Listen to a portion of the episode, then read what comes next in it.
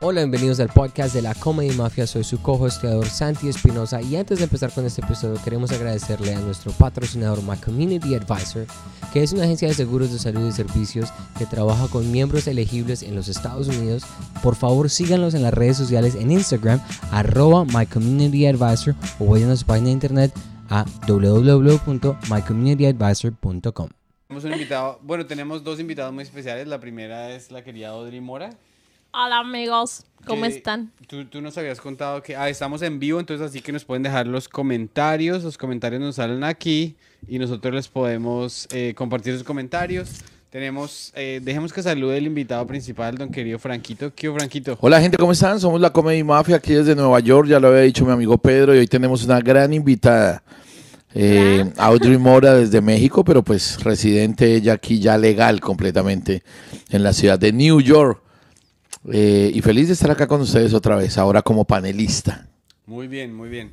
Entonces, bueno, antes de que ya empecemos eh, en detalle, les queremos contar que estamos, vamos a hacer un show hoy en Nueva Jersey, en un lugar que se llama El Dojo de la Comedia. Si ustedes viven en Nueva Jersey, están cerquita de Morris Plains, todavía pueden comprar boletas. Nos escriben en la Comedy Mafia, las pueden comprar en la puerta. Eh, Todo bien. Entonces, eh, eso es todo. Eh, yo también voy a estar en, en Colombia el 15 de febrero. Voy a hacer un show con Checho Leguizamón. Entonces, eh, si quieren ir, me pueden escribir, me preguntan. Yo les digo cómo comprar las boletas, etcétera. Y nada, vamos a empezar aquí. Eh, yo me tengo que parar porque Santi me dijo que a Franco hay que enfocarlo mejor. Entonces, ustedes. Sí, pues nos están enfocando a la gracia de este programa, a la- no, desde que Audrey salga bien. Audrey, cuéntanos, ¿qué sientes de estar nuevamente acá con nosotros? Eh, Yo ya estaba aquí con ustedes antes, ¿no? Sí, pero te habías ausentado.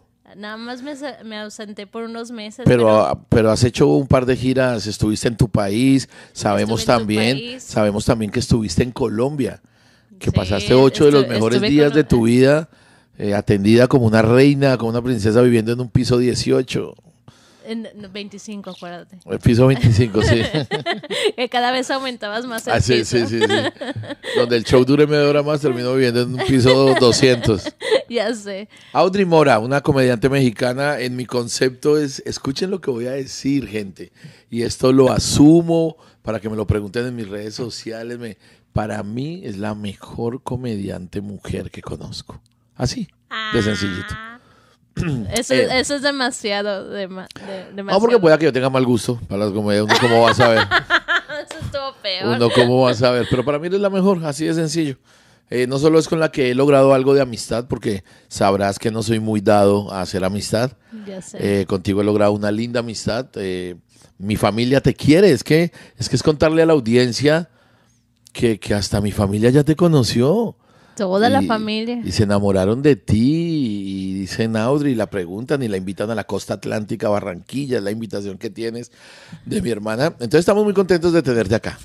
Ya, yo también estoy muy, muy feliz de haber regresado. La verdad sí estuvo bien difícil, pero la verdad no está, no, no cambia la vida mucho después de que tienes una visa. Entonces mejor háganlo ilegal. Ah, no es cierto. No, no, no, sean, sean Bueno. ¿y qué te pareció irte? ¿Cuál fue tu experiencia eh, yéndote a Colombia con Franquito? ¿Qué, Ay, yo- qué es parchar con Franco en Colombia? Ah, la, ver- la verdad no es por nada, pero me trató como una reina. Y es conocer, conoció todos los escrotos. Este- todos los Conoció todos los estratos. No, tener a Audrey, yo me encargué de hacer cosas que nunca hago con nadie. Eh, me refiero a comenzar por lo más difícil para mí, es dar posada en mi casa a alguien. Yo no podría haberme permitido la libertad de que Audrey se quedara en un lugar que no fuera mi casa. Muy humilde, muy, pero todo con amor, todo con cariño. Y Audrey aceptó abiertamente quedarse con, en mi apartamento. Y la tuvimos en mi casa y fue lindo. Pa- Audrey es muy juiciosa como comediante. Debo decir que se paró en cuanto Open Mic pudimos haber ido. Eh, yo la acompañé tal vez a la mayoría, más hubo algunos que no pude ir con ella, pero ella se iba sola, yo le daba las instrucciones, o si no el viejo chimuelo, la recogía. sí. ¿Chimuelo? Eh, sí, lindo Chimuelo. sí, Chimuelo es muy, es muy comedido, muy, muy acomedido. Él, él- y nos ayudó mucho. Me decía Audrey hace unas horas extra micrófonos que, ah, que siente que no solo Chimuelo, sino la misma Manuela, su novia, ah, su novia de Chimuelo, también se portaron muy lindos con Audrey. Es que Audrey hace dar ganas de portarse bien con ella. Es una linda persona. Sí, sí, sí. Es una linda persona. Yo- A donde llegaba, yo me daba el gusto de llegar con la internacional. Yo me acuerdo Ay, mucho del show. Eso no era bueno cuando me, me presentaban como internacional y la, y la no la rompía nada. Era No, pero en. Palo de Agua me acuerdo del show que hiciste. En Ah, Palo de Café. es- En Palo de Café. Café. Wow. Es uno de los Open. Hoy en día es nuevo. Es un Open que no lleva más de dos años. A diferencia, por ejemplo, del de Terra, del de Rembrandt, que llevan 15 y 17 años.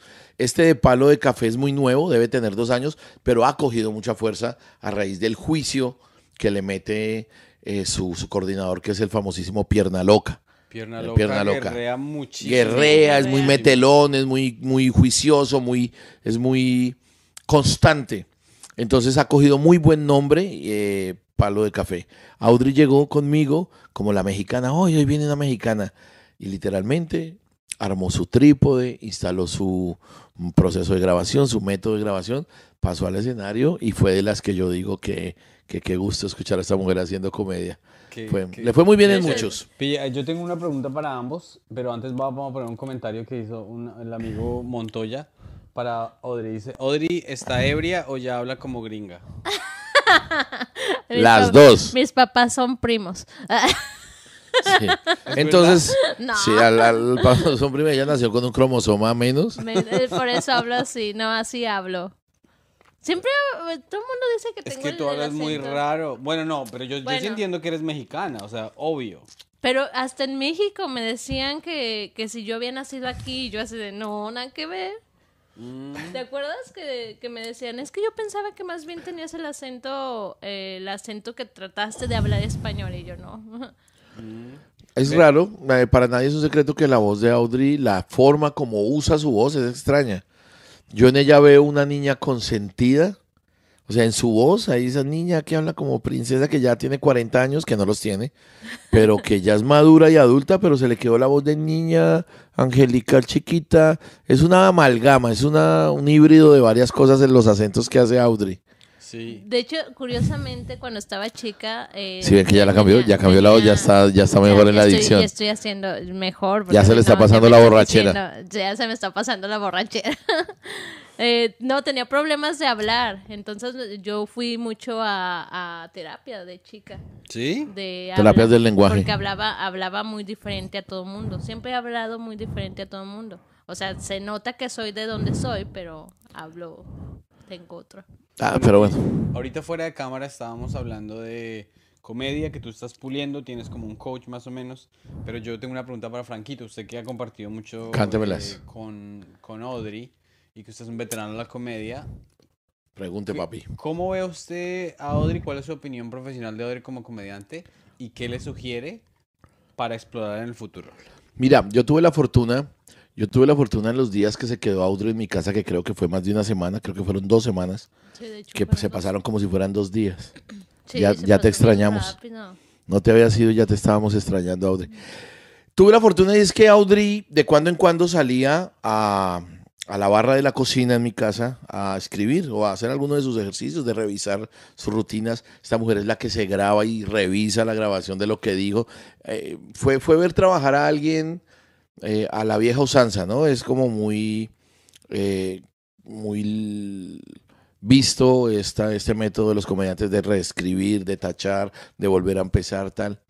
Pero fue verla y un día me le cuadré ahí, un día me le paré al lado y de un momento a otro comenzamos a hablar de chistes de ella.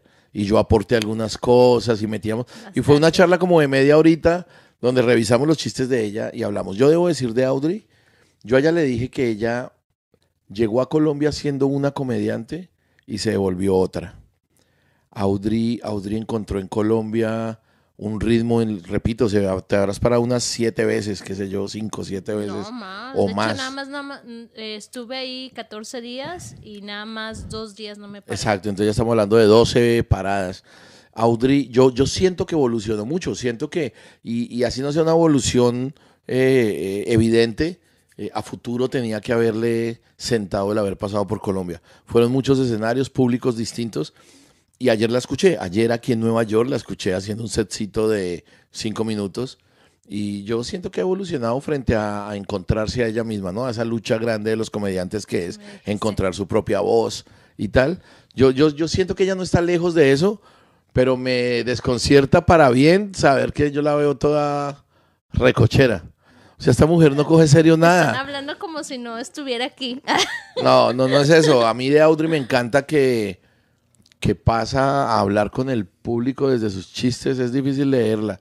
Lo único que sé es que ha evolucionado. Ha evolucionado de hace dos años que te escuché yo la primera vez a lo que escucho ahora. Me parece que ha evolucionado mucho en escena, lo- los chistes. Como que tiene la...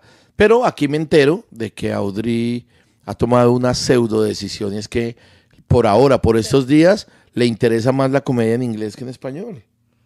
No es que me interese más, la verdad amo la comedia. O el mundo la- te está la- mandando a hacer más la de inglés. Es que todos los días, eh, todos los días me, bueno, se puede decir que todos los días me subo al escenario y hago comedia en, en inglés. Exacto, entonces ¿de qué te sorprendes de lo que Eh, estoy diciendo? Eso estoy diciendo. Pero es porque no hay, no hay, no hay espacios en español. O sea, es lo que estamos tratando de crear, o sea, de que sea, eh, que no sea nada más porque un Franco Bonilla viene, hacemos comedia. O sea, queremos hacerlo más regular, pero es bien difícil. La gente a veces no sigue. Para que nos sigan, para que les digan a la gente. Sí, a los hispanoparlantes que va a haber. La Comedy Mafia, yo cuando vine la primera vez, Pedro, yo conocí Estados Unidos por ustedes. Así de sencillo. Yo vine a Estados Unidos por primera vez en mi vida porque tenía una visa con la que no estaba haciendo nada. Una visa de hace ocho años y medio, está por vencer a un año. eh, porque yo quería conocer Orlando, eh, los parques de diversiones. Y ya después ustedes me invitan, vengo y me doy cuenta, no, no conozco a otro ente organizado que esté luchando por instaurar la comedia eh, eh, hispanoparlante aquí en, aquí en los Estados Unidos. Son ustedes. Y ustedes ya llevan una lucha de cuántos años? ¿Cuatro? Pues desde No. antes de la pan- Bueno, no, la comedia mafia empezó en, hecho, en sí. pandemia, pues ahí llevamos por ahí una. un ¿Van año para y medio. cuatro?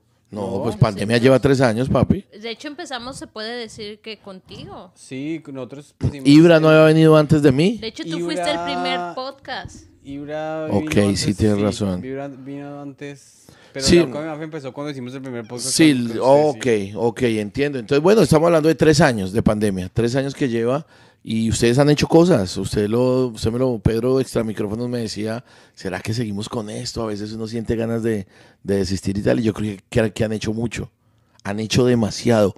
De repente no se vea evidenciado en la parte económica, pero ustedes lo sabían. Primero son muchos años de apostarle, de no ganar un peso, de y en algún momento comienzan a devolverse los, los frutos. Pero si hay una satisfacción que yo me he llevado de estos podcasts, es que les voy a decir algo. Yo no he visto ninguno. Y ustedes ya saben que es que no veo, soy aversivo a mirar esto. Pero no necesito verlos para saber cómo han calado en la gente. Le contaba yo a Pedro ayer, extra micrófonos, que yo voy por Colombia rodando y en ciudades distintas a Bogotá me coge gente y me habla de, de este podcast. Ni siquiera me hablan de un podcast colombiano hecho en Colombia. Me hablan de la comedy mafia. Bueno, Me- está como hecho en Colombia. ¿no? Claro, Sí, me, claro. me dicen, Franco, nosotros vemos lo, nosotros seguimos a la Comedy Mafia y hemos visto tus tres salidas cuando hablaste de la historia de la cárcel y queremos decirte que gracias, marica, los escuchan, los escuchan este podcast. Es más, yo no sé si ustedes en los premios Boom estuvieron nominados a algo. Sí, estuvimos. Que nota, papi, el que está en los premios Boom. Sí. Eso no supe. Sí, a, pa- mejor podcast, supongo que yo, y no, tal vez no ganaron, pero nominados sí estuvieron. Claro, yo soy, yo soy de los hosts de, de- de- de los Eso. premios Boom y sé que la Comedy Mafia estuvo nominado a algo y es porque el, Colombia sabe de ustedes y en otros países también. Sí, Eh, claro. seguiremos, y me incluyo, yo quiero hablar en, en plural, seguiremos nosotros, los de la Comedy Mafia, seguiremos siendo aún pequeños, pero creo que desistir sería lo más triste y lo peor ahorita. Ustedes han logrado muchas cosas con el podcast. No hablemos pues de la parte individual de comediante de ustedes, que de usted... No, no, no, y digo no hablemos porque... Que, que están bien mal. No, no, y digo no hablemos porque siguen los elogios. Ayer gente que fue a verme, o sea, que fue al show de Franco en, en el Broadway, en el, en el Comedy Club, me, me hablaban de usted, Pedro, me decían, este man cómo ha cambiado, este man cómo ha mejorado, parce. Lo mismo en Miami antes de ayer. En Miami también me dijeron lo mismo. Parce, uno sabe que Pedro es de ahí de los directivos de la Comedy Mafia, de los, pero uno lo escucha como comediante y cómo ha cambiado. Entonces, parce, lo que pasa es que a veces es uno mismo el que no se da cuenta de, de la evolución, en- evolución. En, uno, pero los demás la notan. Y, y- y por eso digo que, que independientemente del show que hizo anoche Audrey, Ah, pero también ha mejorado. Audrey No, es no. una irrespetuosa con el público. Audrey pasa y él les me dice, preguntó, me dijo que si tenía cuello y yo, pues no. es que hizo un chiste de los que no tenemos pescuezo. y- Pero no me pueden dejar mentir, vean el cuello, o sea. Miren, sí hay, ¿cómo que? Entonces, ¿por qué puedo Se- voltear para los lados? Es porque hay cuello. Se está desapareciendo, nada más es un cartílago ahí. Audrey. Listo, listo, ¿Te ahogando. acuerdas cuando tu mamá te, te dijo tortuga? Sí, sí, sí, sí. Ya no más, Audrey. Y ahora Te estoy va quemando, a revelar secretos acá lo que me dice mi mamá. Sí, no, la Comedy Mafia ha hecho mucho. Han hecho harto, han hecho harto. Tan harto han hecho que esta es la tercera vez con ustedes acá. Tercera gira. Tercera. Sí, No, yo nunca les diré que no. Nunca les diré que no. A mí- Porque siento que lo que hacen es, es loable. A mí lo que a mí me parece que cada vez, o sea, cada vez que viene Franco me dice, me pasó esto en el avión y me dice como 35 segundos, dos, o un minuto. Y después esa misma Esa noche misma- se va al set. escenario y hace y habla 50. 45 minutos de eso. O sea que usted debe tener su cerebro siempre está siempre está pensándola, pues. Creando la historia. Ah. Pues me sirve saber que Audrey grabó lo de anoche, porque me encantaría tenerlo, lo mío. Pocas veces digo, pero me, conviene tenerlo, quiero tenerlo. Esto es un favor especialísimo. Tú mira, yo qué voy a hacer para que me lo puedas mandar a mi nube o a, yo no sé cómo se dice eso. Eh, hermano, yo, yo cuento como mi día a día. Yo, y más que me pasan cosas muy curiosas, me pasan cosas realmente curiosas. Entonces, ¿por qué no poner esas cosas que a uno le pasan en la vida? ¿Por qué no ponerlas al servicio de la comedia? Entonces ayer eh, Pedro se está refiriendo al- a la presentación que hice en la noche en el, en- aquí en Nueva York anoche, donde conté lo que me había pasado en un avión. Bueno, no conté lo que me había pasado realmente en este viaje, sino me acordé otra historia de algo que me había pasado en un vuelo Barranquilla-Bogotá, pero también había momentos que hablaba de... Y ya, pues no son chistes que están escritos, pero salen funciones bonitas, porque el- la contienda que tuvimos anoche no estaba fácil.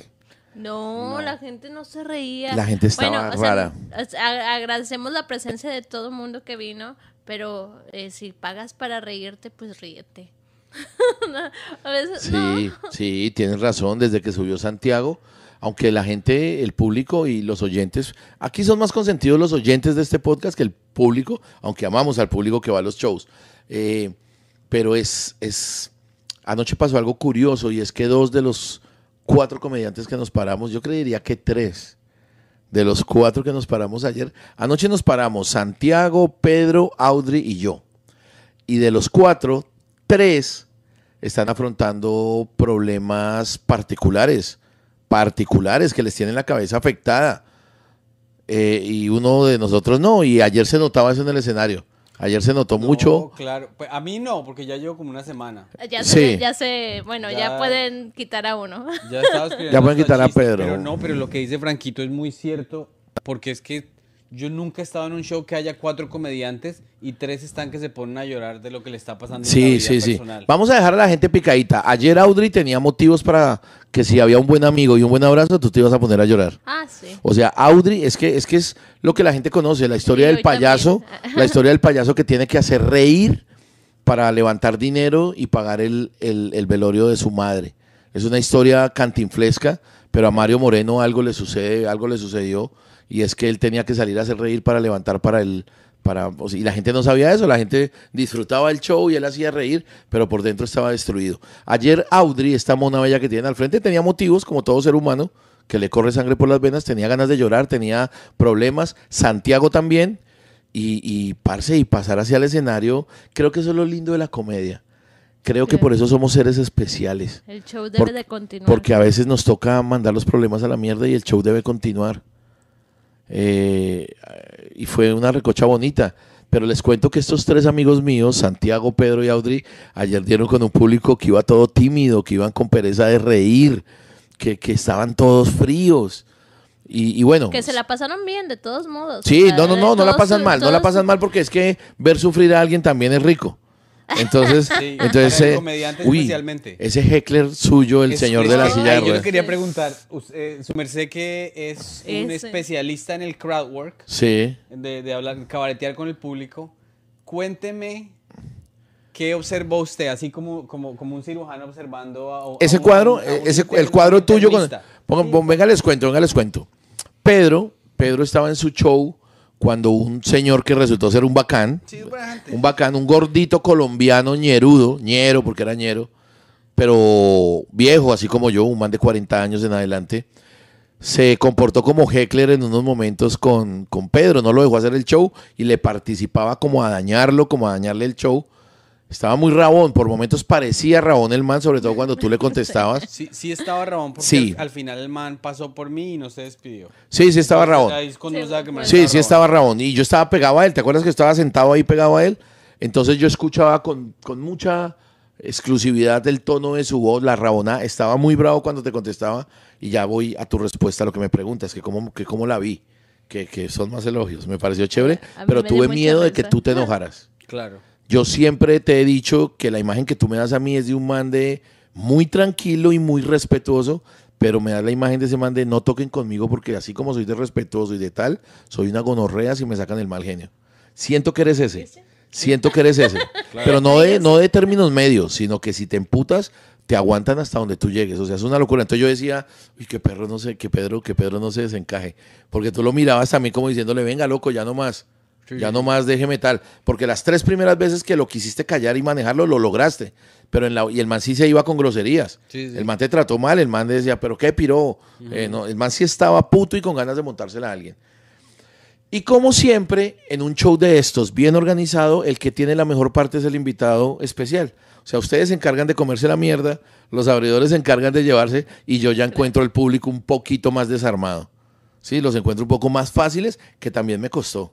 O sea, yo me demoré muchos minutos en convencerlos, en ubicar una historia que les gustara, como yo encontrarlos por donde era. Y al heckler ese ya no tuve que decirle ni chimba.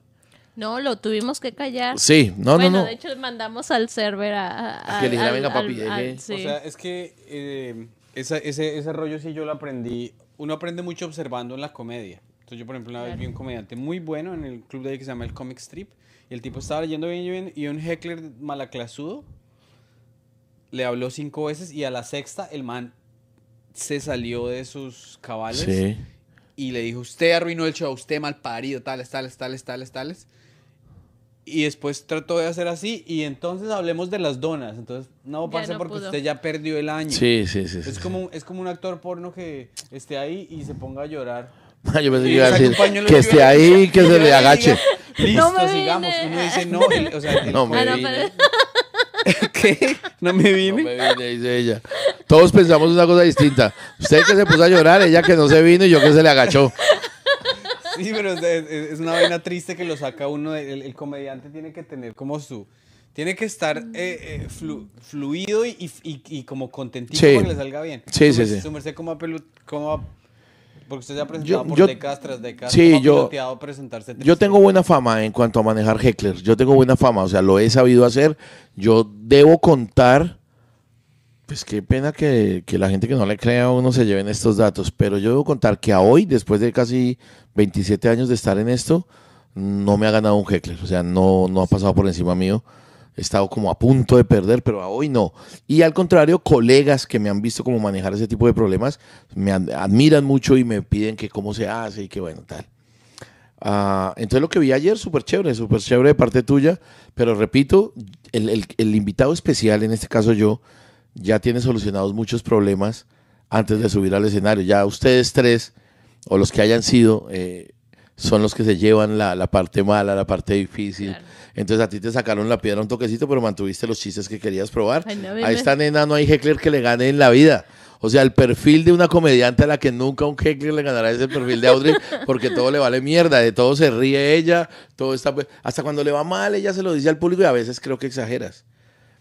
Es que a veces Que- creo que, que- como que que no me está yendo tan mal. Sí, claro, cuando tú le dices, ayer le dijiste al público, creo que fue en dos ocasiones, no fueron muchas. No, este, este chiste no hizo reír, este no. Ay, es que a mí me va mal. Franco dijo que era un profeta y de profeta no tiene nada. Me está yendo mal. Entonces creo que te metes tanto en el beat de que te está yendo mal, Que de que va mal. convences a la gente. No, Y ya convences. habíamos hablado de esto en alguna ocasión. Claro, porque es que, es que si de- tú revisaras, eh, de, de- de repente ya lo hiciste porque eres bien juiciosa. Si te grabaste a ti también, si tú revisas, hay tres chistes tuyos exactos que todos funcionaron. Al- es que al que no le salieron, qué pena, sé que estás en casa mirándonos, pero al único que no le salieron los chistes fue a Santiago. Santiago estaba muy mal. Sachi estaba muy mal, Sachi estaba muy mal. Sachi nunca la hizo tan achantado. Y yo lo noté Ya con sé. los chistes. Yo, yo noté a Santiago mal porque a Santiago nunca le queda grande una rutina. Le he visto, le he visto funciones difíciles, pero la logra. Ayer esos maricas chistes de Batistuta y de los argentinos no le daban, no le daban. Era una prosa, era como si estuviera contando un relato de un libro. Y él mismo se dio cuenta, pero yo me quito el sombrero frente a un comediante que Sí. tenga los problemas que tiene Sachi en este momento y que se haya parado a, a- a hacer lo suyo. a- es una puta pasión por entregar nuestra vida a costa de lo que sea para que otros rían. Ayer, no, estoy muy feliz cada, cada avenida que yo tengo. a- bueno, cuando digo avenida me refiero cada... Es que esta mujer está Ay, que pensando, no- en, no debe estar que- pensando en la sudadera de Vallarta. Ah. Es que a Audrey le encanta ver a Vallarta en pantalón de sudadera. Sí, sí, ya Le fascina. Hay una foto por ahí. Hay una foto por ahí. que- Dios mío. Parece la carpa de un circo. Parece la carpa de un circo. Y Audrey. Mírenle la risita. Si, si la están viendo, miren la risita. pero es que la, su- la sudadera, la sudadera es sospechosa porque pille que yo que días tuve una eh, eh, cuando me registré al gimnasio me ofrecieron una sesión gratis con Sí. un entrenador privado y, y me llegó un chico así bien manga y tales, pero yo nunca le había mirado de aquí para abajo. Entonces el man me dijo, cuando haces tal movimiento, ¡cha! Y el man hizo para adelante y tenía, yo dije, esa trola de ese man es gigante y yo... Pri- priapismo, priapismo. A esta señora le Sí, encanta el queda- priapismo de uno queda Vallarta. traumatizado. Oiga. Contextualicemos a la gente. Hay Eh, una. eh, rápidamente, el querido Daniel Velázquez pregunta, ¿desde cuándo vuelve a Nueva York Franco? Querido amigo, estamos transmitiéndole desde Nueva York. Estamos transmitiéndoles de Nueva York y todavía alcanza. Mañana hago show en Queens. Mañana me presento en De Antigua con estos señores, con los dos que ve acá y muy seguramente Santiago también estará allá. Exacto, y si nos están escuchando eh, en vivo, gente que esté por ahí manejando a la casa, usted va en Jersey y dice, parce, no tengo nada que hacer, pues se nos va para Morris Plains al Dojo Comedy, ahí está el show, quedan boleticas, las puede comprar en la puerta, tales. Y tranquilos que yo no voy a dejar olvidar el tema que vamos a contextualizar a la gente de cuál es el chiste interno de Vallarta y su sudadera. Yo los contextualizo. Eso. El- me- me- de hecho, sí están. Pille los, eh, los comentarios, dice una persona, es que esa casa es en Nueva York, pero parece colombiana. ¿Usted le Pues es que la que- decoración parece colombiana? Mm, La decoración La no, decoración parece no. un, mer- un mercado de Marica, la decoración es un cuadro de los Beatles, dos cuadros de los Beatles, una fotografía de Shakespeare. ¿Sabe esa foto de dónde es? Esa foto es de... A ver. La tomó mi esposa desde Monserrate. Ok, bueno, no, no, Ah, no, entonces estamos sí en es Nueva. York. Sí, Tengo la fortuna de estar pasando mi segundo día en Nueva York. Estaré hasta pasado mañana. Estamos en el apartamento de Pedro, mm, en el aparta estudio. Es muy bonito y es cálido y es rico y siempre me reciben con amor. Y yo me les trago Ah, todas bien. las, yo me les trago las uvas de la nevera. El man que, Daniel Daniel que preguntó, dijo, no puedo ir, es que me, me tocaría... vi-". O sea, no se enteró porque el chino viene desde Montreal. Es de Canadá, ¿no? Eso es al otro pues, lado. eh, sí, pero algún día hay que hacer un show en Montreal porque Entonces, Santi. Santi tiene muchas conexiones allá en el... O sea, Quiero San- conocer Montreal, quiero ir a Canadá, Santi quiero ir a vino Canadá. aquí porque Montreal se le quedó chiquito, porque Santi era el que, el que manejaba todo ese O sea que Santi de alguna manera debe conocer o algo a un colombiano que está radicado allá hace mucho, a Cajiao. ¿Se hablan? ¿Se hablan? Eh, Juan Cajiao ya estuvo en este podcast. Ok, chéverísimo. Ustedes han hecho mucho. A ver, yo no pienso dejar pasar por alto la explicación, la contextualización. Ay, no, mejor sí, claro. Eh, resulta que alguna vez Vallarta vino a los Estados Unidos, vino acá, y Audrey, que no solo es amiga de Vallarta, sino es coterránea, eh, Audrey le iba a abrir el show. Y Vallarta, pues pasó a hacer su show como es Vallarta, ¿no? La simplicidad de, lo, de la calidad. La Entonces Vallarta pasa en sudadera. Ustedes saben que Vallarta parece un... Es, de- es grande, Vallarta es grande. Vallarta es grande. Vallarta es grande. Pero Audrey se dio cuenta que era grande por todo lado. Porque como el man pasa en sudadera, segundo, seguramente sufrió algún tipo de priapismo. Ahorita les voy a aclarar qué es el priapismo. Bueno. Sufrió algún tipo de priapismo involuntario en la escena, de manera que había un bulto, un paquete, llaman los españoles, en la parte frontal baja del estómago de Vallarta. Por cierto, esto no es cierto, ¿eh? Y, y Audrey Mora desde entonces ama a Vallarta. Lo ama por haberle abierto ese día el show. Ay, Audrey nos contaba, bueno, hay una foto de, de priapismo. Priapismo en la jerga médica es una sobreirrigación sanguínea en el pene que hace que el pene se erecte es dolorosísima. Cuando un hombre sufre de priapismo, hay priapismos históricos. En Colombia, un actor llamado Danilo Santos, Sí, ya ahorita es un setentón, Ajá. pero fue un galán, fue un galán en su época de los 30 años y tal. Y el man está grabando una escena de cama, de tina más bien, están en un jacuzzi con Amparo Grisales, la vedette vitalicia en Colombia. Eh, y, y Amparo es una mujer muy hermosa y tal, y están grabando esta escena y el man sufre un ataque de priapismo que fue mundialmente conocido. Eh, 20 minutos y el pipí así, 30 minutos, dieron tranquilo que en cualquier momento le quita, eh, 12 horas y no le calmaba, 12 horas, o sea, el 12 sueño de cualquier Ay, mexicano. dolor, el de- tengo pene y me da el olor. Claro, eh, cuando tuvieron que envolverle unas sábanas y para la clínica. Y la vuelta se vuelve de cirugía, de, porque la irrigación sanguínea es tanta que, que es dolorosísima. Entonces, bueno, eso fue, era contar. Y Vallarta sufrió un preapismito y la niña se dio cuenta. Y desde entonces ama a Vallarta. Venga, porque la gente, la gente, la gente es muy gamina. Pille, el viejo Luis Luscano dice es que Franco muéstrenos una teta y otro Santiago Rosso que se dé dedo. ¿Por qué la gente es así de...? Pero no se enoje, no se enoje porque pasa algo. No, no, no me estoy enojando, pero me da, en- me da curiosidad. Enojarse, enojarse o darles importancia es darles gasolina para que sigan haciéndolo. En cambio, a esas personas simplemente los anulas, los, los ignoras y se cansan. Se cansan. Es que no hay otra manera mejor. ¿Cómo lidia eso, digamos, cuando está haciendo Francamente Franco? Ay, cuéntenos de Francamente Franco, por favor, que me encanta ese proyecto. Francamente, Franco es el último show, el último formato de show que yo le mostré a Colombia. Y no es viejo. Tiene dos años la idea, ¿no? Comenzar a concebirla. Mis historias bonitas de la comedia tienen que ver con Quique Triana. Quique, vamos en la camioneta un día y me dice, oiga, Franco, le voy a poner un reto de vida. Le digo, ¿cuál es?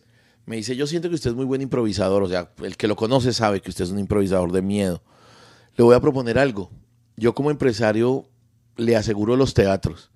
Un solo teatro para que usted haga una temporada de seis sábados seguidos en donde usted todos los sábados cuente una historia distinta, no puede repetir nada. Va a ser un show distinto. Invéntese algo que tenga que ver con ese tipo de improvisación. ¿Será que se aguanta seis funciones? Entonces me retó, me retó. Yo me fui a la casa a pensar. Pasaron las semanas, yo no hice nada con eso hasta que él me acordó. ¿Qué? ¿Le dio miedo? ¿Qué? ¿El reto? ¿Lo olvidó? ¿Qué? Le dije, hoy mismo le doy el nombre del espectáculo. Me puse a cavilar el sueño, me puse a, a cavilar, a pensar en el nombre y saltó francamente Franco. Y es Conozca la vida de Franco con preguntas. Y nace un show en donde estando en el escenario con el, con el auditorio lleno, hay dos micrófonos entre el público, alguien levanta la mano y me hace la pregunta que quiera, la que sea. Yo le pido a la gente que sea una pregunta difícil de volver chistosa. O sea, que me pregunten cuánto es 8 por 4. Se valdría. Yo tengo que contestar con comedia. Entonces, eh, nació eso. Entonces, para probarlo en un auditorio donde yo no corriera riesgos, lo probamos en Boom. Kike dijo, vamos a hacerle unas funciones de prueba.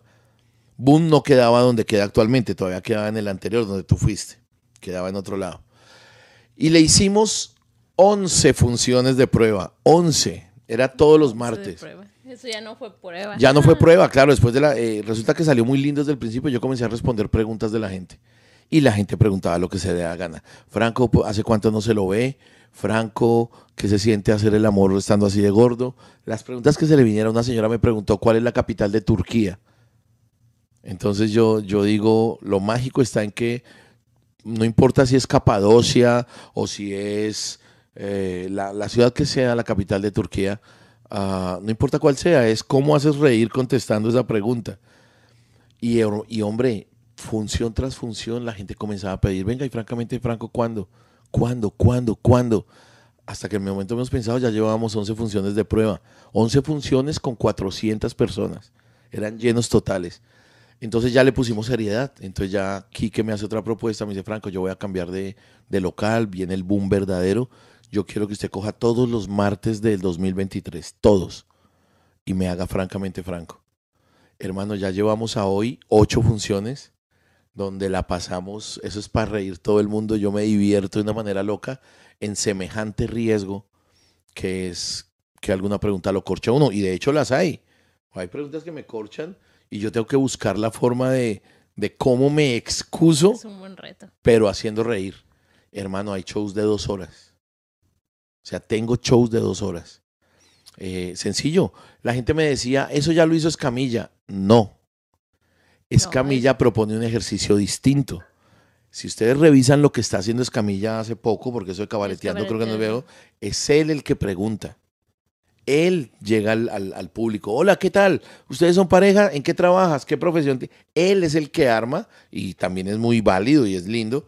Conmigo es distinto. Conmigo el público me coge a quemar ropa y me hacen una pregunta. Ha funcionado bien, yo me siento feliz haciéndolo. Y ahí fue donde nació abrir TikTok y abrir YouTube y ha gustado mucho. En, en mes y medio que llevo con TikTok, tengo como 120 mil seguidores. Eh, estoy como en millón cuatrocientas mil visitas. Y en YouTube, a pesar de que no abrí el canal como yo hubiera querido, yo lo hubiera querido con más bombos y platillos. Lo abrimos muy normal de, ay, suba un capítulo cualquiera. En YouTube nos ha ido bien. De hecho, ya inscribimos la cuenta, ya estoy esperando plata. De hecho, ya inscribimos la cuenta y los invito a todos a que sigan el canal de Franco Bonilla en YouTube, que lo encuentran como Franco Bonilla o Pura Comedia Papá. Se van para YouTube y ahí hay historias larguitas, historias de 15 minutos, 18, 20 minutos. Está bien la cosa. Francamente, Franco es un show de improvisación. Bueno, Franquito, y entonces, eh, de, esos, de esos shows que son ya muchos, cientos y miles de preguntas, ¿alguna memorable, alguna pregunta que usted que está preguntando? Varias, varias, te voy a decir. Eh, el top va como así. Una señora me preguntó, oiga, ¿hace cuánto no se lo ve? Haciendo, haciendo énfasis, haciendo referencia de mi barriga y que no me lo veo. Entonces, la pregunta mía, mi cabeza me dice, dígale esto. Y mis primeras palabras es, señora, yo me lo veo todos los días. Hay una cosa que se llama espejo. Eso ya hizo reír, porque es que es así la respuesta. Y cuando hablé de espejo, pues me acordé de que eso fue lo que nos regalaron los españoles cuando nos conquistaron, que fueron y, nos quitaron el oro, nos quitaron las costumbres, se culiaron a las indias y nos dejaron espejos. Entonces, como yo allá le contesté que había un espejo, comencé a hablar de los españoles y de la conquista, y eso se me fue una pregunta, duré como 45 minutos respondiéndole. Y fue un show de 45 minutos de la gente cagada de la risa. Y al final de 40 minutos yo le digo, no sé señora si le contesté su pregunta o no, pero, pero por lo menos aprendimos de, de lo que fue la colonia y la conquista y bueno. Entonces, memorables, me acuerdo mucho de esa. ¿Hace cuánto no se lo ve? Me acuerdo de otra pregunta, la que les acabo de decir acá, que un año me preguntó, ¿cuál es la capital de Turquía? Yo no me acuerdo si era Estambul o si era Capadocia. Lo cierto es que yo me acordé que Turquía es uno de los no muchos países del mundo donde se monta en globo aerostático. Turquía, Turquía y México es la otra. México, en México es Tenemos hasta el Festival del Globo. Tal cual. Eh, entonces son dos, no son muchos países del mundo que ofrecen esto. Entonces yo me acordé de eso, me acordé que Turquía era famoso por globo y comencé a hablar de los globos aerostáticos de que yo no me subiría a un globo aerostático ni por el putas, una canasta de mimbre hecha ahí con cartón, eso jamás. No me subo en un puto avión 747 que tiene toda la tecnología americana y tal, lo mismo. Entonces, preguntas top, una que me hicieron ahorita hace ocho días, ya te la digo. Ah, ¿Cuál es la capital de Turquía? Y todas han sido señoras, todas. Si les doy el top 5, todas han sido mujeres. ¿Cuál es, ¿Hace cuánto no se lo ve? ¿Cuál es la capital de Turquía? Eh, ahorita hace ocho días una señora preguntó ¿Qué pregunta quiere que le haga? A mí. O sea, yo, yo quedé en blanco. Eh, porque ahora estoy implementando que no solo están los micrófonos para el que la quiera decir, porque nos dimos cuenta, mi grupo de trabajo, pura mierda, no hay grupo de trabajo. En mi grupo de creativos nos dimos cuenta que no hay grupo creativo. Nos dimos cuenta que hay gente que se queda con ganas de preguntar por miedo a decirla hablando. Entonces yo implementé que en la entrada cuando la gente hace la fila, en la entrada les entregan un papelito para que ellos escriban la pregunta. Después pasa uno con un, platón para que echen las preguntas ahí, entonces yo las leo. Una señora fue una pregunta escrita, pero levantó la mano y dijo, fui yo. Preguntó esta que les digo, ¿qué, qué tipo de pregunta quieres que te haga? Ahí ya está la pregunta. Entonces cuando yo, póngale a mi salida uh, tramposa, pero honesta, o sea, una trampa honesta, si, si existiera él. Cuando yo leo esa pregunta, quedo en la. ¿Qué tipo de pregunta quiere que le haga? Ahí ya está. Si mi condición es hágame una pregunta, esa es. Sí, pues entonces, entonces la cabeza me dice, esta pregunta es retórica, o sea, esta pregunta es filosófica. Es. Entonces yo pido que prendan las luces del público. Me prenden luces del público y yo digo, yo en este momento quisiera tener un superpoder y es el de adivinar quién escribió esta pregunta. esto me huele a que es una mujer y yo quisiera felicitarla. Porque preguntas, póngale cuidado lo que, como me la juego. Yo primero le echo 20 piropos, porque preguntas como estas son las que hacen. Que uno diga, claro, yo le doy confianza a la persona y digo, alguien levantaría la mano, alguien se... ape-". La señora de una llegó hizo así. Yo le digo, hay que ser muy mal parido en la vida para joder al comediante. Y ya, me fui por ahí, le dije, mi señora, ¿usted qué hace en la vida? Entonces yo ya comencé como a que ella me diera luces. Me dijo, yo soy administradora de empresas. Le dije, es imposible que esta pregunta salga de la cabeza de una administradora de empresas. Yo pensé que usted era filósofa, antropóloga, filóloga. Porque sí saben aquí qué es la filología, ¿no? Levante la mano. ¿Quién putas va a saber qué es la filología? Yo no nada, lo sé. es. Es el estudio de las letras. La filología es el estudio de la escritura. De cuando, y yo sí lo sé. Entonces, Porque él sí estudió. la, la filología, yo, ¿hay, hay algún filólogo? Y me fui, me mandé por ahí. Ta, ta, ta. ¿Qué tipo de preguntas? Señora, hay varias preguntas. Está René Descartes, está Sócrates, que hablaron de la retórica, de la mayéutica. Y yo busqué por... Es que es una cosa difícil para mí también. Es una búsqueda muy... Yo, yo sé que voy encaminado cuando ella me hace una pregunta tan filosófica. O sea, ¿qué tipo de preguntas quieres que te hagan? Entonces yo busco a los filósofos. Yo no sé qué terminé diciendo, lo cierto es que se hace reír contestando preguntas, pero es un riesgo duro. Es un riesgo... A mí me está pasando algo raro, que yo les pregunto a ustedes qué opinan de eso. Las 11 funciones que le hicimos de ensayo, yo las disfrutaba desde el pre. O sea, ese miedito que daba acá, ese que todos nosotros Sí. tres conocemos, como parecía no darme.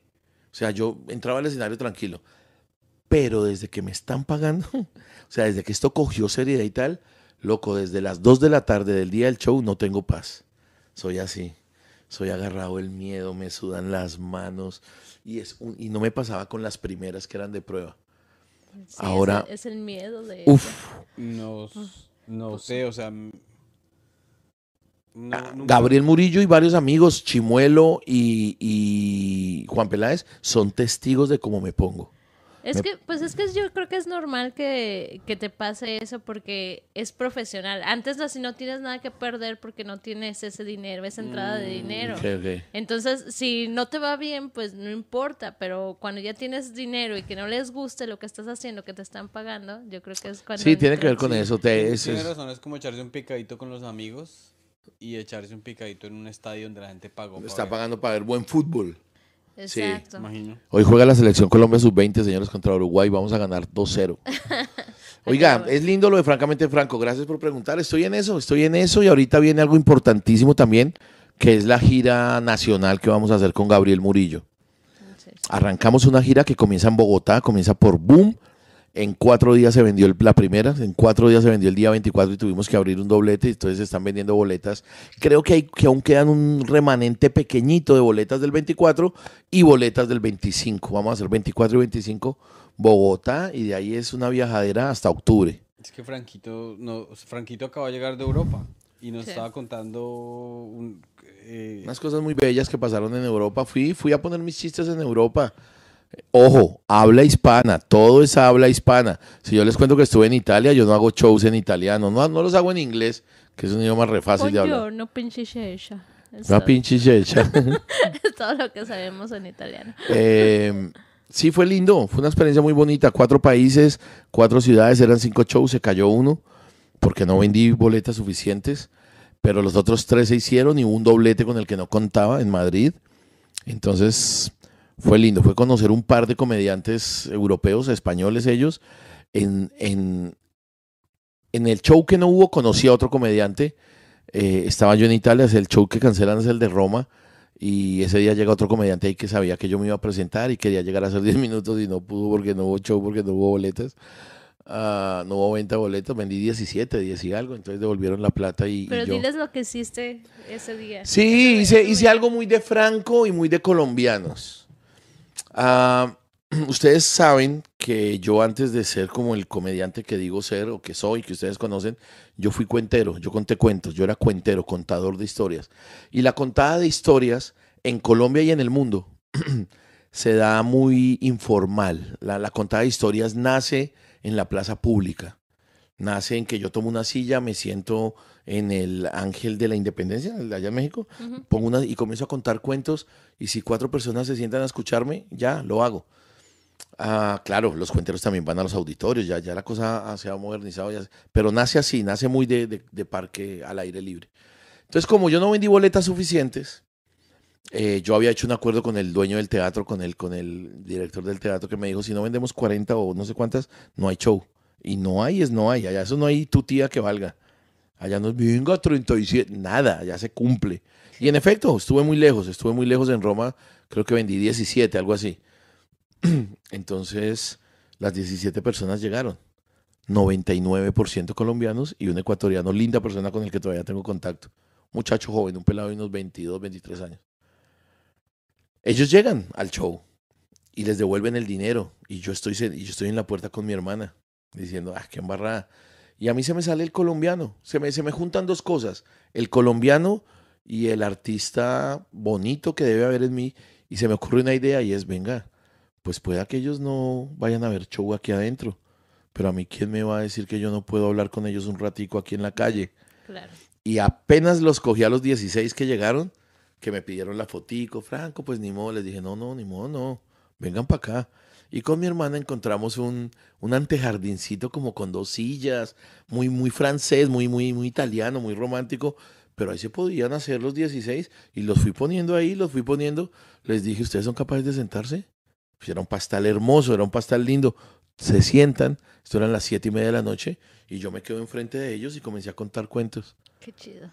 comencé a contar, esa gente, unos alistaron un vinito, otros se te llevaban snacks dentro de los bolsos, iban preparados. Y yo no los quería dejar ir sin la risa. Entonces mi hermana siempre fiscalizándome, viéndome, admirándome, yo tengo que decir, eh, muy orgullosa de su hermano. También me dijo, no, Franco, eso no lo hace nadie, usted es un lindo, o sea, ¿cómo sería? No, el lindo no era yo. Yo les hago un show como de una hora. Porque aquí ustedes ya saben que yo cojo la Eh, ¿Sacaste- palabra. y- ¿Sacaste el sombrero después no, del show? no, no. Claro que no. Yo sé que es mi costumbre, pero viste que ayer no lo hice. ya sé. Cosa que me ha dolido.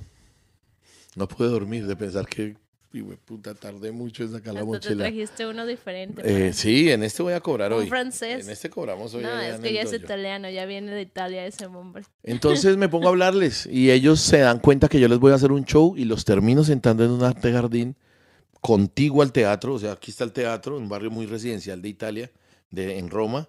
Y al lado me quedaba, como les digo, un callejón, un parquecito de esos de calle, donde van los niños con su globo. Y ahí lo senté. Y yo creo que hablé más de una hora. La gente era así. Mi hermana tomó asiento en el pastal, los hice reír una hora y los dejé ir.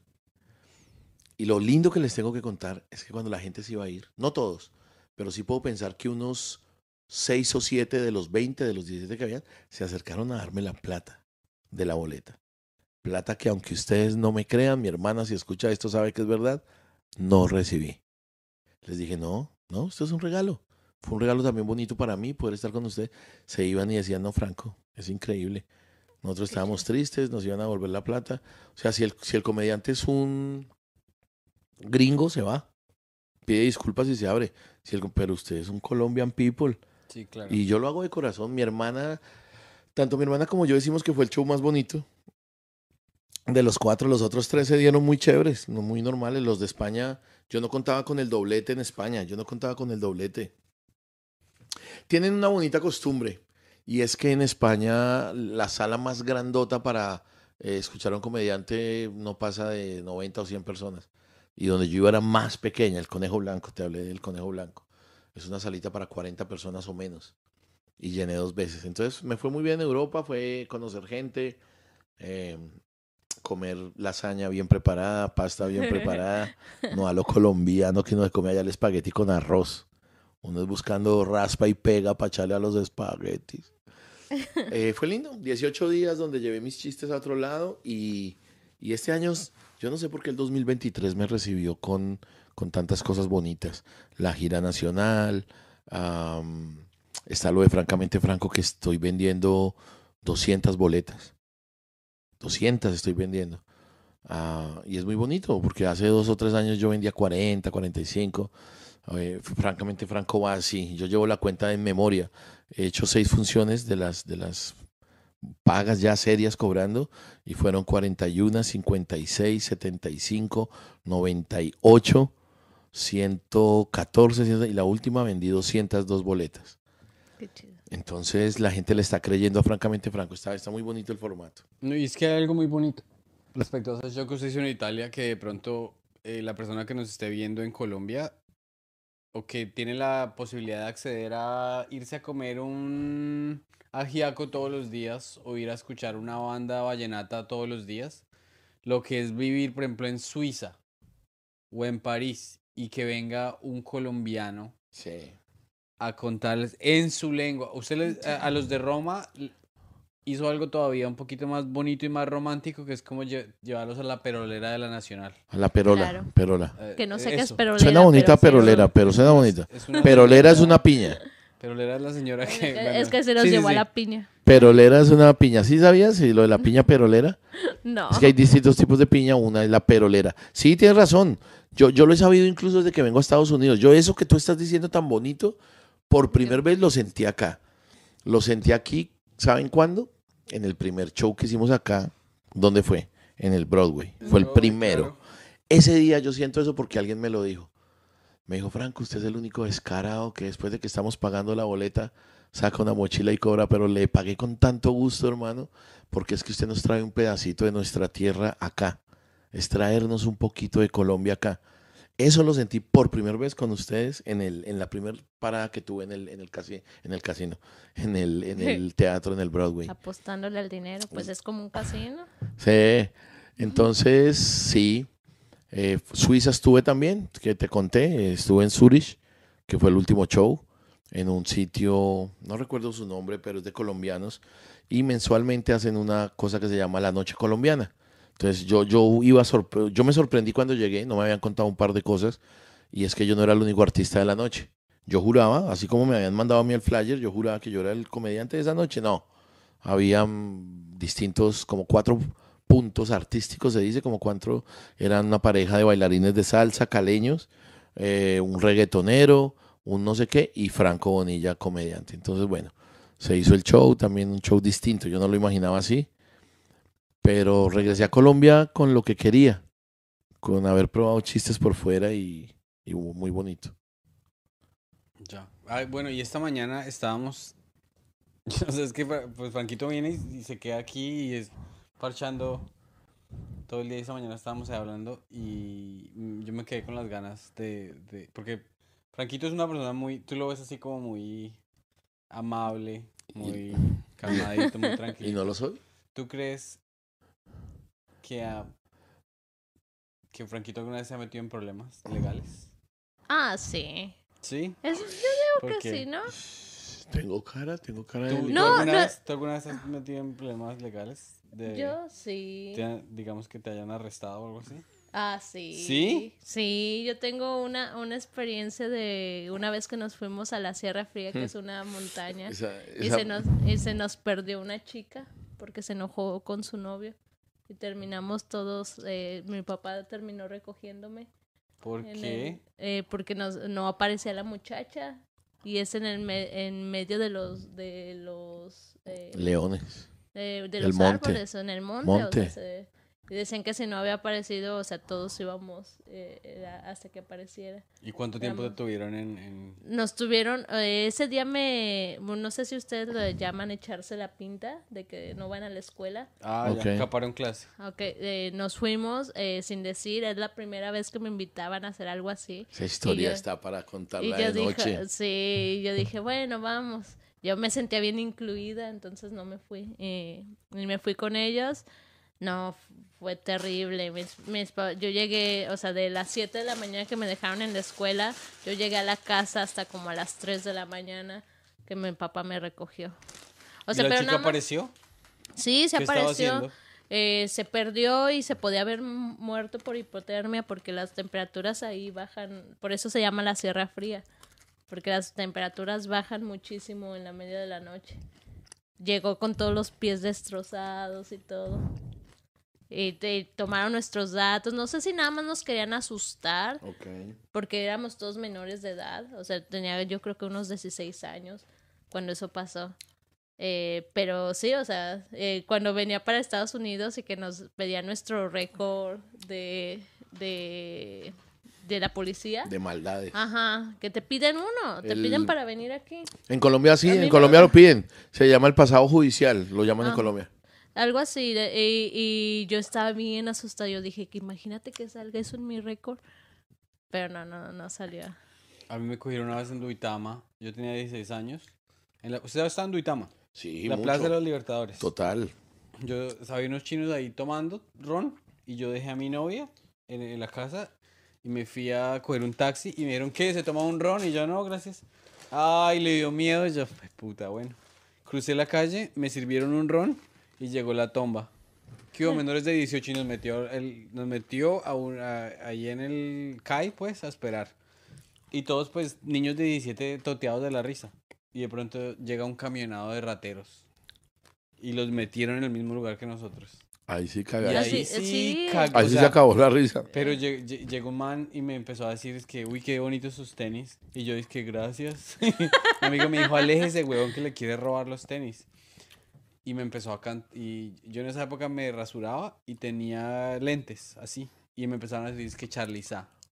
Entonces me vino un ratero y me empezó a decir, Charliza, cante. Y yo no, yo no soy Charliza, yo no puedo cantar. Que cante o es que es marica. Y un, un ladrón se metió a respaldarme. Y le dijo a- al otro, ¿qué le pasa con el chino? Vamos a ver quién es el que es marica. Se bajó los pantalones, se dobló y le dijo, métamelo. Y el otro man, no, yo no quiero. Y le dijo, entonces, ¿quién es el marica aquí? Es usted. y yo todo... Una noche... Yo no, lo único que estaba extrañando de estar ahí era que en dos horas más nos iban a dar marucha. Ustedes tienen. Porque iban a dar el desayuno ahí. Y, Ah. yo, y mi papá me recogió. Apenas me van a dar de comer. No, no, no, no. Ah, yo, yo sí, yo sí, una vez tengo que decir que mi, mi prontuario delictivo es muy cortito, pero me estás haciendo acordar de una noche que quisiera olvidar porque fue muy fea, fue muy fea. Y tiene que ver con un humorista colombiano del otro canal, de Sábados Felices. Corría el año de 1900, no mentiras, era cosa, esto, esto pudo haber sido por allá del 2005. Ya. 2005, 2007. Chester, de Sábados Felices. Comedia. Chester Comedia. ¿Qué tal Chester. es Chester? Muy bueno, muy Sí. bueno. Es un vieja guardia, gran persona. ¿Es cuenta chistes o stand-upero? Hace cuento comedia. Él le puso ese Ah, nombre. qué bien. Él bautizó, él es como el creador de esa frasecilla, cuento comedia. Entonces es un humorista efectivo, te hace reír en donde sea. O sea, no quieras ir después de él. Difícil hacer reír más que él. Es un efectivo de miedo. Y buen amigo mío, resulta que el man me llama. Y me dice, Franquito, ¿qué hace usted mañana? Y yo en esa pela es de plata y con sueldo de estudiante de universidad pública. Yo no, Chester, nadie dijo, hermano, ah, resulta que tuve que cancelar, o voy, iba a cancelar un show en Fusagasugá. Fusagasugá, para el internacional que esté viendo esto, es un municipio, una ciudad pequeñita a tres horas de Bogotá, a dos, a dos horitas de Bogotá.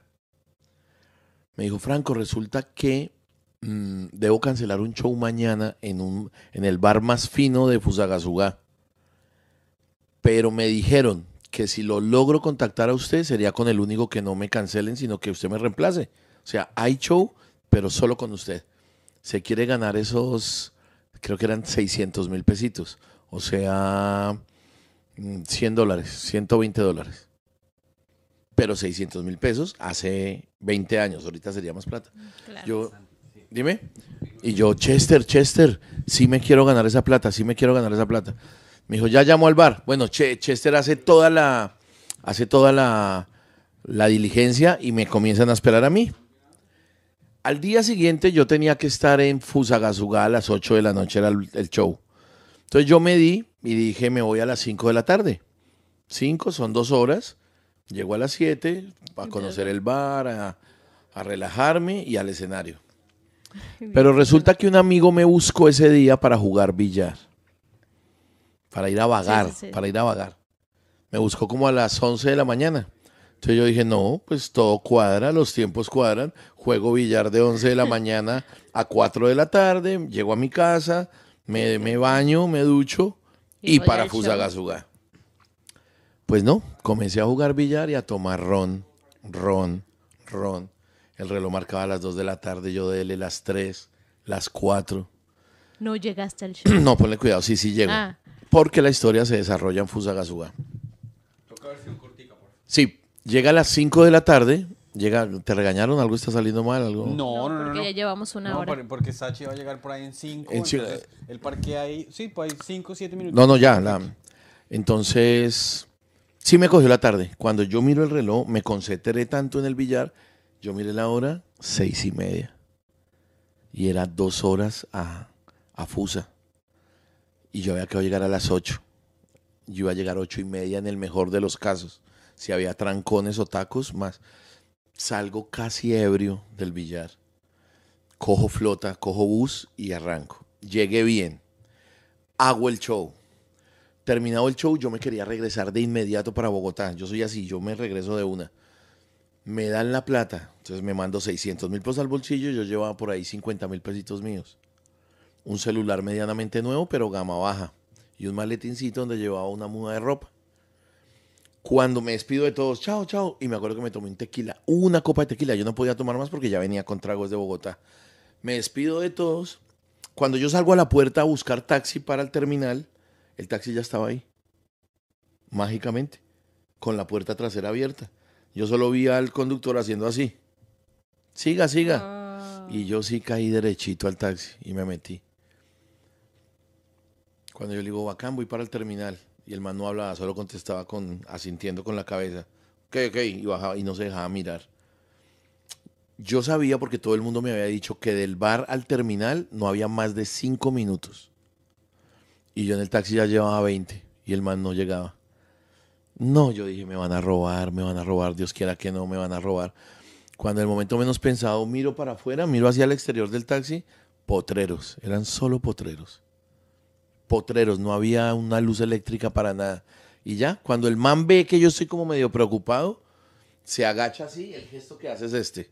Se agacha como a los pedales, al acelerador, y saca un cuchillo, un machete así. Un machete de este porte. Y llega y me dice, compadre, ya perdió. No me dijo más. Compadre, ya perdió. Cuando el man me Ay, dice qué eso, miedo. potreros, potreros, luz eléctrica no existía. Yo, o sea, la distancia que yo veía era negro, a un metro, a un metro ya se veía negro, negro todo, negro todo. Yo me bajo del taxi así como mandando las manos para adelante que no hubiera nada. Lo único que brillaba en la oscuridad era la hoja del machete. La hoja del machete era lo único que a mí me, me daba una guía de dónde. Pues yo veo que el man se me viene por delante y dije, me vas a matar. Entonces el man dice, si se queda quieto, no le va a pasar nada.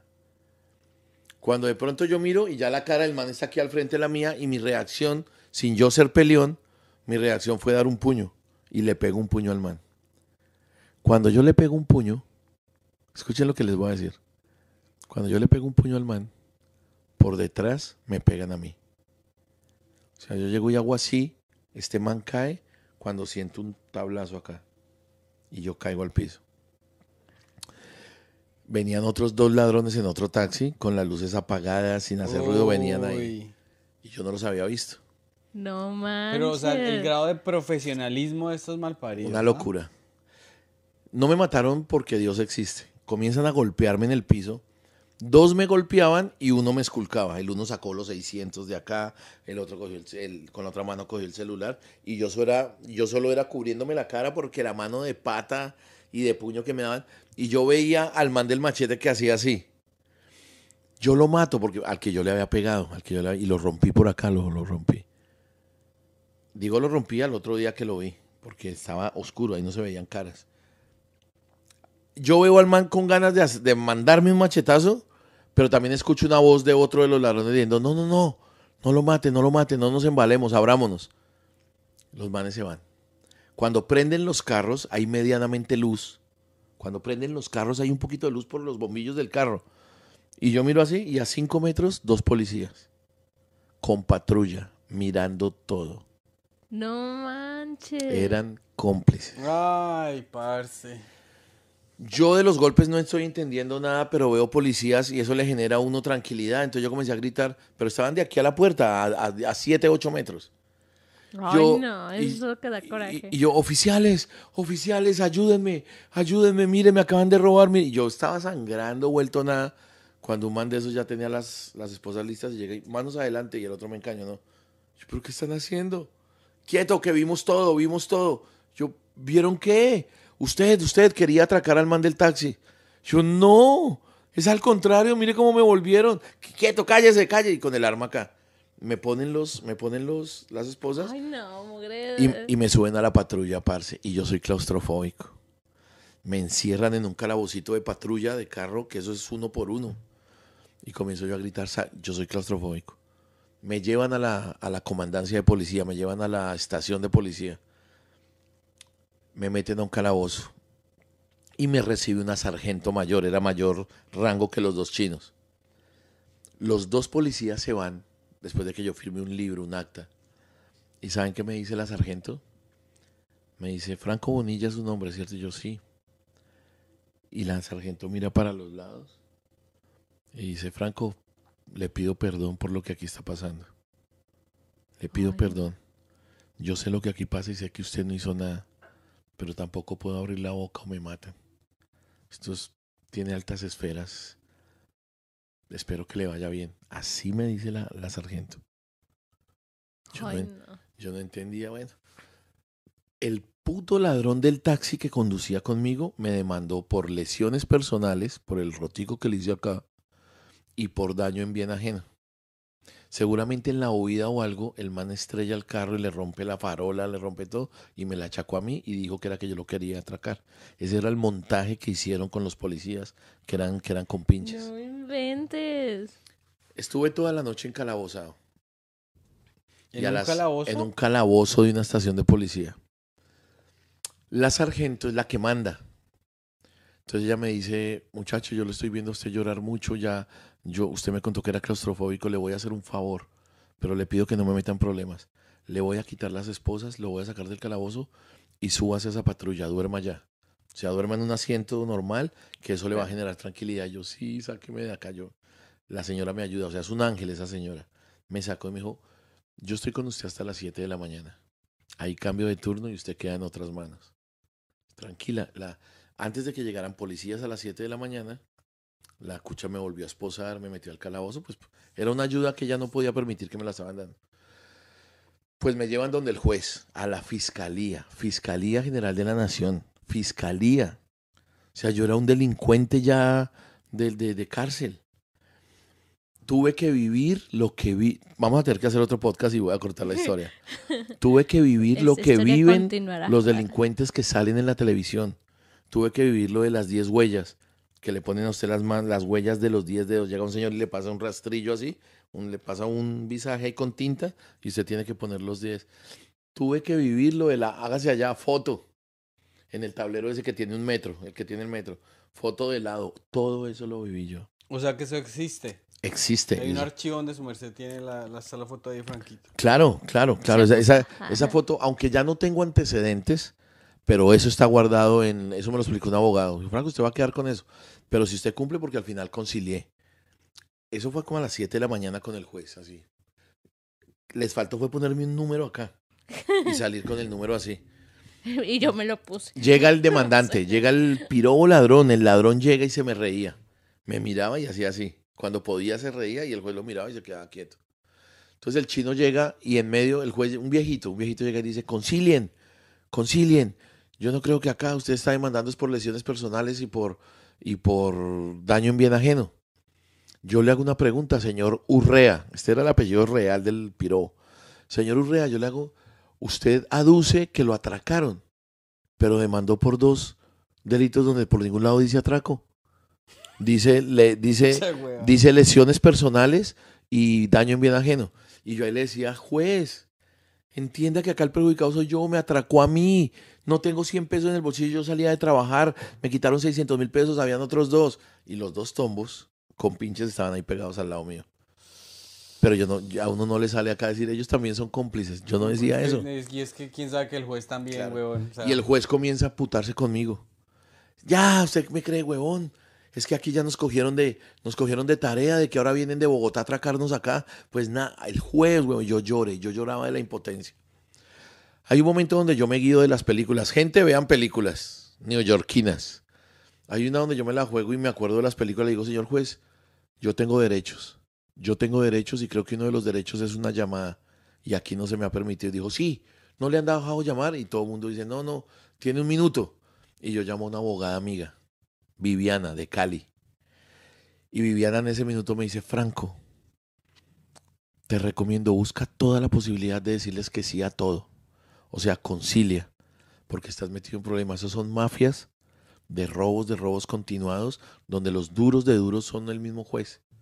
O sea, ellos manejan todo. Sí, eso es lo que yo estaba pensando. a ti te van a pedir que concilies y te van a pedir una plata. Yo te aconsejo que digas que sí. Y pum, me cortaron la llamada. Wow. Entonces yo me siento y el ladrón pone un precio. Dijo, mire, yo quito la demanda, yo, yo concilio. Si este man me da 400 mil pesos. No. Eso era una estupidez. Ya, Claro. es puro- Y ahí se caía. Yo le decía, señor juez, ¿no se está dando cuenta que este es un imbécil? Yo tengo estudio, yo terminé el bachillerato, yo hice universidad, trabajé con RCN, soy comediante. Este man como, él no sabe apenas de que si yo le rompí acá y me está demandando por otra cosa que no dice es para que me saque millonadas. Y mire lo que dice que es que 400 mil pesos. Eso usted no tiene derecho a pedir. O sea, usted no, no es quien aquí para juzgar. Si el hombre está diciendo que 400 es porque es consciente.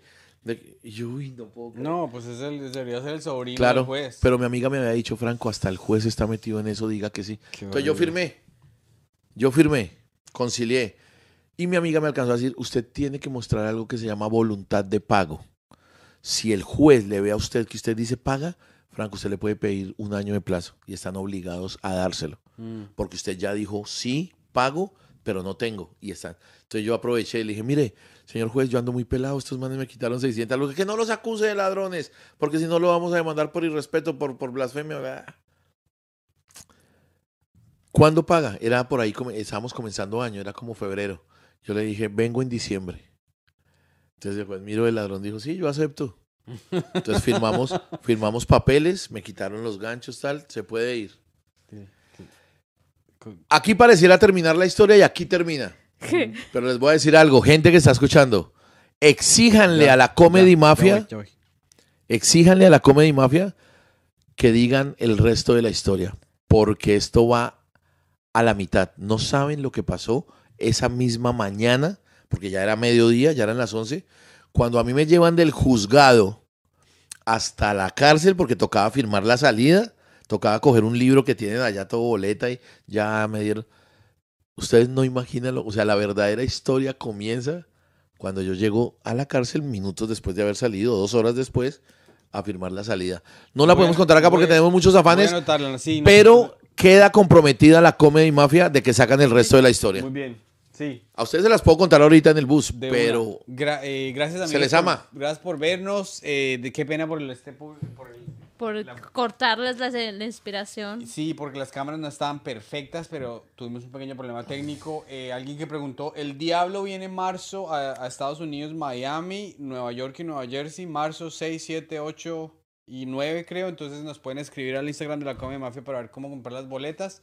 Eh, Franquito ya saben que tiene un TikTok nuevo, síganlo en TikTok. TikTok, pura poniendo- comedia, papá. Todos, por favor, las ocho personas que nos están escuchando Están poniendo- en el en vivo. poniendo un material muy, muy, muy bacano y les deseamos muchos éxitos. Compren boletas para ver la gira en Colombia en los teatros.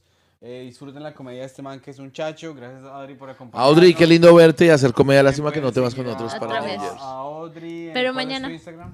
A Adri Mora. Audrey Mora, el mío es Pedro, la letra S y la palabra chistes en inglés, que es Pedro's Jokes. Y si quieren ir a verme en Bogotá, voy a estar en Bogotá el 10 y... el 15. Sí, Santi está hoy en la noche ahí con ellos también. Voy a estar el 15 eh, en Bogotá, entonces me escriben y me preguntan, les digo cómo comprar boletos y tales. Muchas gracias por conectarse y nos vemos la próxima. Chao pues. Chao.